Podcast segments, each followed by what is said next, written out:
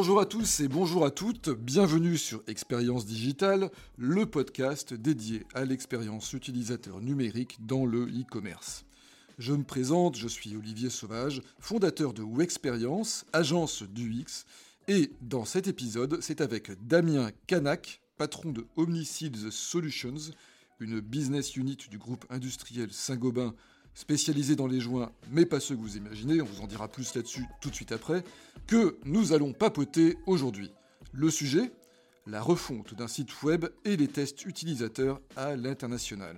Comment conduire une refonte quand vos prestataires sont dans plusieurs pays Comment collaborer avec ces utilisateurs quand ils sont dispersés aux quatre coins de la planète? Comment réaliser cette prouesse dans un délai acceptable? Eh bien, on en parle tout de suite avec Damien et de bien d'autres choses encore dans Expérience Digitale, épisode 11. Alors, bonjour Damien. Bonjour Olivier.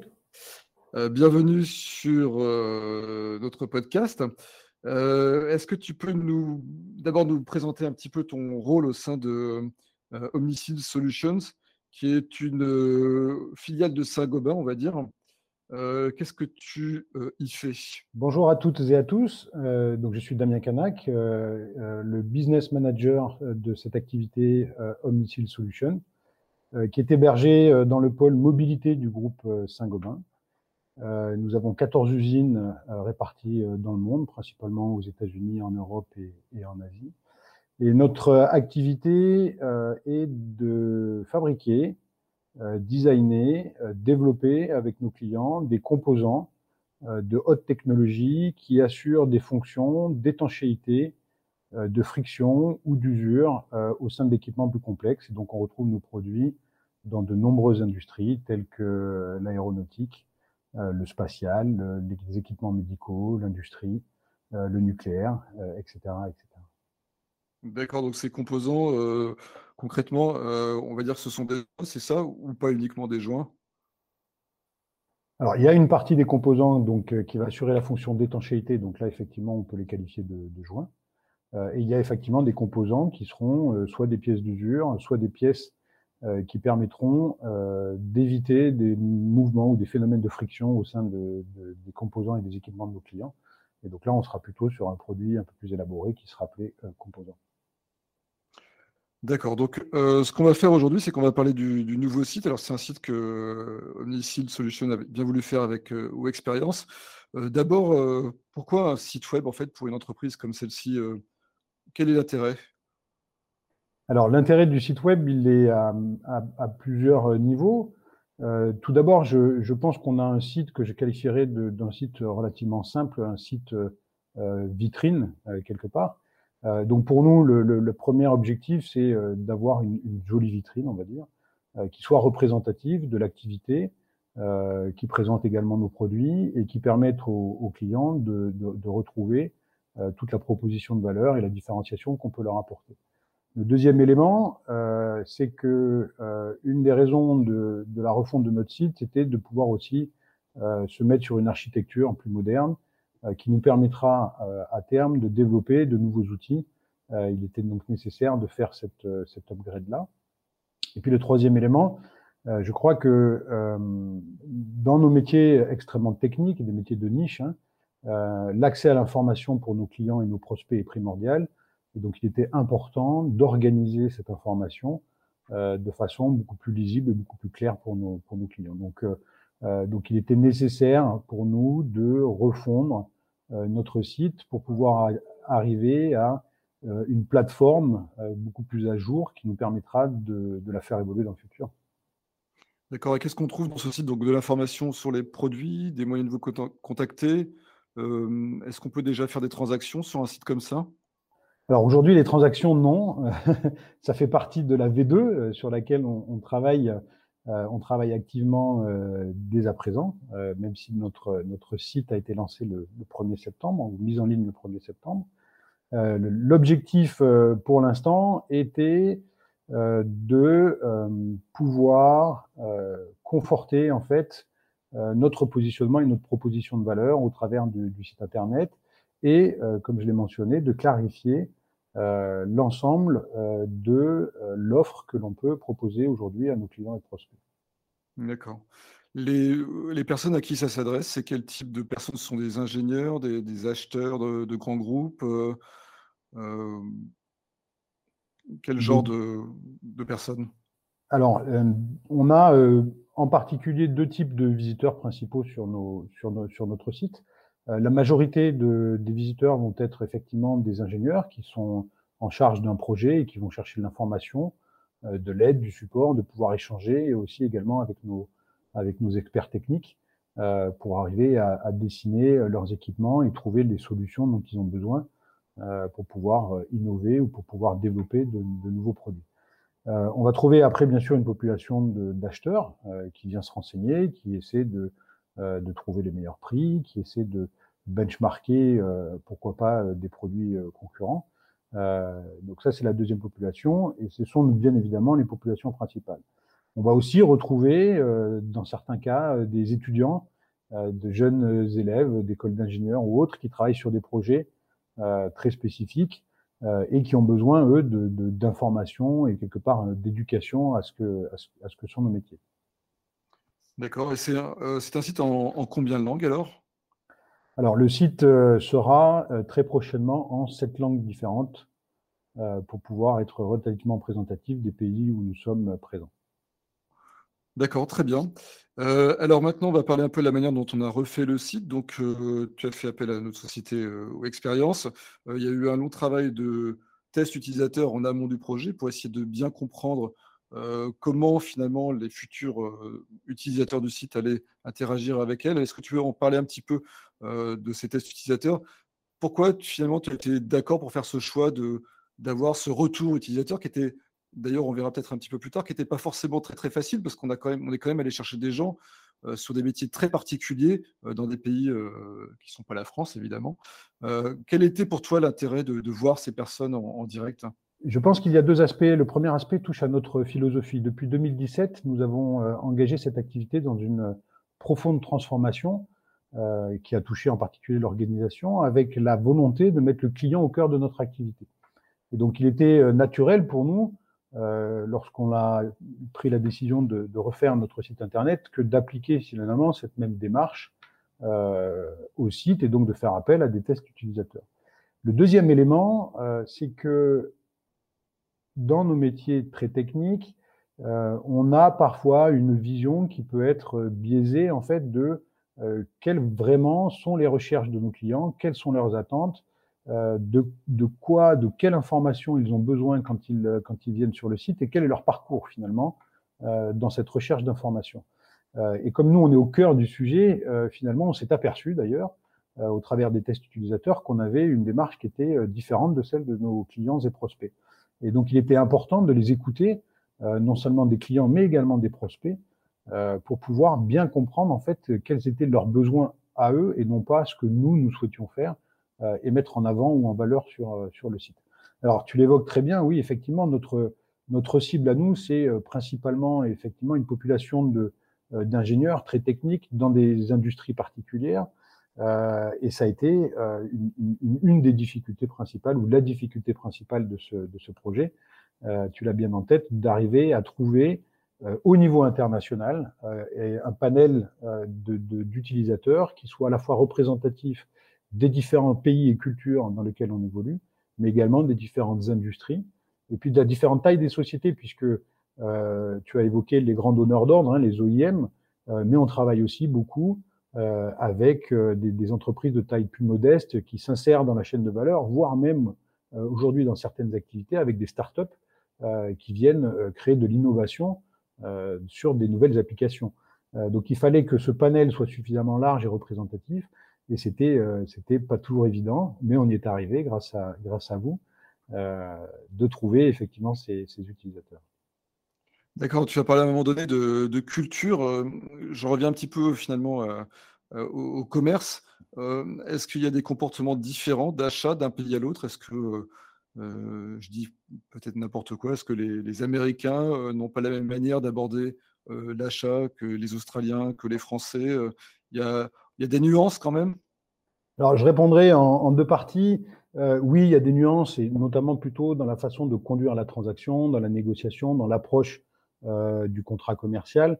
donc là, on va retrouver des, différences culturelles. sur le fond, c'est-à-dire sur la démarche technique, je dirais que les principales différences que l'on peut constater, elles sont plus liées à l'industrie que vraiment à la culture d'un pays. Autrement dit, si on traite d'un projet euh, aérospatiale, par exemple, aux États-Unis ou au Japon, euh, on va retrouver des similitudes en termes de développement de produits, de qualification, de la mesure et de la maîtrise du risque, euh, etc. Euh, donc là, la vraie clé de différence, là, elle sera probablement plus au niveau industriel, encore une fois, euh, parce qu'on est sur des domaines relativement pointus du point de vue technique, euh, et que donc on va retrouver finalement les, les cultures et les normes qu'il peut y avoir dans certaines industries euh, plus que l'aspect euh, culturel qui, lui, se retrouve sur l'aspect commercial, bien sûr. D'accord. Et du coup, alors ça me permet de revenir au site en lui-même maintenant, puisqu'on voit qu'on a quand même une population assez variée, une population mondiale en plus de, visiteurs. Euh, les objectifs du site, tu en as parlé tout à l'heure, mais concrètement, le site, c'est quoi? C'est déjà un outil d'avant-vente C'est un outil de documentation Il y a aussi plusieurs types d'objectifs de la part des utilisateurs quand ils viennent visiter un site pour une société comme la vôtre? Oui, alors ça va dépendre euh, effectivement de leur, euh, connaissance de notre activité, euh, de leur niveau d'implication et de degré de maturité au sein des, des projets qu'ils peuvent, qu'ils peuvent mener. D'une façon générale, notre site, il a vocation, un, comme tu le dis, à être un site informatif, c'est-à-dire de pouvoir trouver de l'information sur nos produits, sur les matériaux que l'on utilise, qui sont des clés de décision extrêmement importantes pour nos clients utilisateurs. Euh, le deuxième élément, c'est euh, de pouvoir trouver du conseil. Euh, et il est vrai que dans nos métiers, l'innovation aujourd'hui se fait beaucoup par co-développement. La particularité de notre activité, c'est que tous les produits sont fabriqués pour un client spécifique. il s'agit donc de, de, de, produits custom. il n'y a pas de produits standard. et donc dans ce cas-là, et oui, effectivement, il sera important que nos clients et nos interlocuteurs puissent trouver le niveau d'expertise euh, et la confiance nécessaire, euh, puisqu'on est dans la plupart des cas dans des applications euh, critiques. Donc là, c'était important aussi de pouvoir les mettre en relation rapidement avec des interlocuteurs qui soient capables de répondre à leurs différentes interrogations techniques. Et enfin, euh, c'était déjà le cas avant, euh, quelque part, mais euh, j'ai envie de dire que la crise sanitaire que nous avons traversée, en particulier l'année dernière et cette année, et qui se poursuit malheureusement encore aujourd'hui, euh, a aussi accéléré euh, ce phénomène. Pourquoi? Parce que on a beaucoup de nos interlocuteurs qui travaillent encore à domicile pour certains, euh, qui se rendent au bureau sur des plannings hebdomadaires ou une fois une semaine sur deux. ça dépend de l'organisation des entreprises et que donc ce contact humain, il est encore plus primordial aujourd'hui dans, le contexte actuel. Et donc il était important que nos clients puissent trouver à leur volonté de l'information relativement précise et disponible mais aussi d'être capable d'entrer en contact avec nous euh, pour pouvoir échanger euh, avec un fort degré d'expertise avec euh, tous les experts et les application engineers de notre organisation. C'est ce que nous avons essayé de faire au travers de la nouvelle mouture du, site Internet. D'accord. Alors justement, tu as précédé ma question sur la crise sanitaire, j'allais forcément y venir. Et c'est vrai que c'est important. Est-ce que, enfin, tu as déjà répondu partiellement, mais est-ce que tu as senti que vous-même, en tant qu'entreprise industrielle, vous avez besoin d'évoluer sur votre communication numérique, ne serait-ce que effectivement pour répondre aux impératifs de la crise, mais est-ce que aussi dans les temps qui viennent, même si on revient, c'est vrai, assez lentement à une situation qu'on va dire normale, euh, il y aura nécessité encore plus de déployer des nouveaux outils de communication, euh, d'échange via, via le numérique? comment ça se passe dans un monde comme le vôtre? Alors, je pense que très honnêtement, il est, probablement un peu tôt pour répondre. On n'a pas encore, je, crois, ou du moins c'est ma conviction, euh, bien perçu euh, les conséquences à long terme de la crise sanitaire qui n'est même pas encore terminée. Euh, Est-ce qu'il faudra apprendre à vivre aujourd'hui avec dans le monde dans lequel que l'on connaît aujourd'hui, ou est-ce qu'il faudra continuer à s'adapter au gré des variants ça, reste une question très ouverte. En revanche, ce que l'on peut voir, c'est que oui, effectivement, du fait de, la, de la dispersion aujourd'hui des collaborateurs hein, qui ne sont pas forcément sur les sites même de production euh, de leur entreprise, euh, cela peut générer le besoin d'avoir d'autres canaux pour pouvoir rester en contact avec, avec nos interlocuteurs. Et donc oui, le digital aura une, place prépondérante à jouer dans le futur. ceci dit, la rencontre physique telle qu'on la connaissait par le passé, et tout particulièrement dans nos métiers où, encore une fois, il peut y avoir une perception du risque importante, on est sur de l'expertise technique très pointue, et que donc l'échange euh, entre les différents compromis qui sont possibles, puisqu'il n'y a pas souvent une seule solution, mais des solutions qui ont chacune leurs propres avantages et inconvénients. Euh, L'échange autour de ces, de, ces, euh, de ces compromis, de ces problématiques euh, est nécessaire. Et donc, euh, il va falloir trouver le juste milieu entre euh, du visuel, entre du digital et effectivement des outils, des outils de, communication qu'on a pu connaître au travers de la crise. Donc, il va falloir retrouver un équilibre. Euh, et dans cet équilibre-là, oui, le digital aura un, rôle à jouer prépondérant, bien sûr. D'accord. Alors, euh, j'en reviens maintenant à nouveau euh, au site. tu nous as choisi parce que nous sommes une agence d'UX, d'expérience utilisateur. Est-ce que c'était un critère important pour toi? Et si oui, pourquoi l'expérience utilisateur, à ton avis, c'est un critère important aujourd'hui? Alors évidemment, on peut parler du site web de OmniSeals, mais peut-être en général. Oui, effectivement, la, dimension utilisateur est importante et euh, dans notre philosophie euh, d'entreprise, nous souhaitons mettre aujourd'hui le, client au cœur de nos organisations mmh. et au cœur de nos préoccupations. Donc pour nous, c'était une démarche, euh, je dirais presque naturelle, que de, que de s'orienter vers ces tests utilisateurs.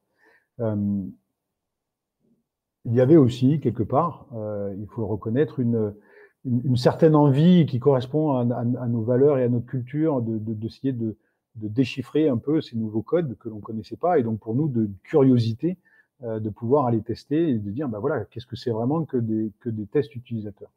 Euh, donc ça ce sont deux aspects je dirais qui tiennent plus à, à notre philosophie et à nos valeurs. Euh, après il y a une conviction profonde c'est que on a envie, envie d'être à l'écoute de nos clients. Ça faisait très longtemps que le site existait. Euh, et on avait l'impression d'être d'être déconnecté quelque part de nos de, nos, de nos utilisateurs.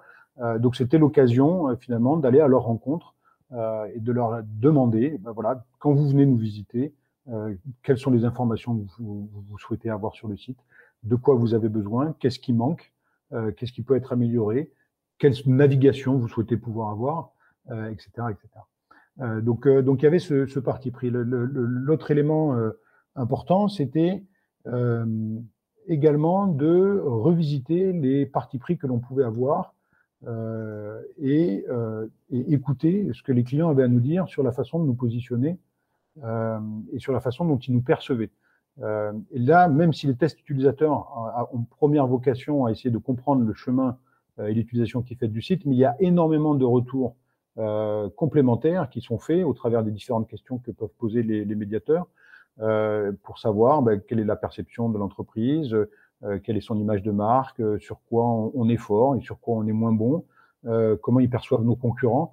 donc en fait, ces tests utilisateurs ont été d'une richesse assez extraordinaire. et moi, j'ai passé beaucoup de temps à, les regarder tous. et c'est vrai que qu'il y a énormément, énormément d'éléments à, à, à, prendre quand on prend tout simplement le temps d'écouter nos, nos clients. Euh, le dernier aspect qui nous a, et donc ça c'est peut-être plus sur le, sur le choix de, de expérience, euh, c'est que personnellement, moi j'ai une, une, certaine conviction du fait que, euh, surtout sur ces approches qui sont assez qualitatives, euh, il est euh, nécessaire de se baser sur une méthodologie robuste. et c'est vrai que nous avons été séduits par la méthodologie qui était proposée et qui permet finalement d'encadrer quelque part le déroulé qu'il peut y avoir et comment on va extraire finalement toute cette richesse qui apparaît au cours des entretiens euh, et des tests utilisateurs pour arriver à les traduire euh, concrètement au niveau du site et des parties pris qui seront pris sur, sur le site Internet. Et c'est vrai que cette, cette méthodologie qui, qui avait pour nous l'air clair, qui avait l'air efficace, a été finalement le fil directeur tout au long, de, tout au long du projet et nous a permis vraiment d'extraire euh, la valeur de ces entretiens euh, et ça nous avait beaucoup rassuré au départ. Donc je pense que euh, au-delà de notre philosophie, de notre vision, il y avait une envie très forte d'écouter nos utilisateurs et une méthodologie qui nous paraissait suffisamment robuste pour se lancer dans l'aventure. D'accord, très bien. vraiment très intéressant cette vision des tests utilisateurs qui ne sont pas simplement cantonnés à l'expérience utilisateur, mais qui sont aussi un dialogue avec les, les clients et prospects et qui permettent aussi de, peut-être de, découvrir de nouvelles choses sur la relation qu'on peut avoir avec, euh, avec ses clients. C'est, ça, c'est vraiment intéressant, je, trouve. on, va bientôt en terminer. Juste peut-être revenir un peu dans la, les questions pratico-pratiques d'un projet web. c'est un projet, je crois, qui a duré plusieurs mois en conception. Hein. je crois que c'est 3-4 mois. Après, c'est parti en intégration avec une autre agence aux États-Unis. Donc, c'est un, projet qui était un peu international aussi. Est-ce que tu l'as vécu de manière agréable? Est-ce que tu as trouvé que c'était plutôt quelque chose de simple à faire? Ou est-ce qu'il y a des, choses difficiles à affronter dans cette typologie de projet en particulier? Alors, je crois qu'on s'était relativement bien préparé au fait d'avoir effectivement des équipes internationales autour de, ce projet-là, et également des équipes de, plusieurs équipes internes, puisque quand on est dans un grand groupe tel que, tel que Saint-Gobain, vous pouvez aisément imaginer euh, bah, qu'il y a des équipes sur la partie architecture, qu'il y a des équipes sur la partie sécurité, sur la partie GDPR, et que donc euh, euh on, on, avait, euh, je crois, clairement identifié euh, la gestion du projet comme un élément clé de, de, de succès. et dès le départ, on avait intégré l'ensemble des acteurs et, et, également ou expérience dans la démarche pour que tout le monde ait une vision globale et synthétique de, du projet et euh, une volonté marquée de faire appel aussi aux compétences et aux expertises de chacun. Donc la, la philosophie, encore une fois, était une philosophie d'apprentissage et de partage, donc une très forte collaboration. Et je crois que de ce point de vue-là, euh, le projet a, a, très bien fonctionné. Euh, les équipes euh, chez vous en parleraient mieux que moi, mais euh, pour nous, ça a été une expérience extrêmement agréable. Et, et, je crois qu'on on s'est tous enrichis les uns les autres des compétences et des niveaux d'expertise que l'on a pu partager au travers de ce projet. Donc, euh, donc pour nous, du point de vue euh, à la fois projet et du point de vue humain, ça a été une, très belle expertise. Euh, ce qui ne veut pas dire qu'on n'a pas rencontré quelques difficultés, notamment dans le, dans le développement. mais, mais, mais ça fait partie, ça fait partie de, tout projet, je dirais.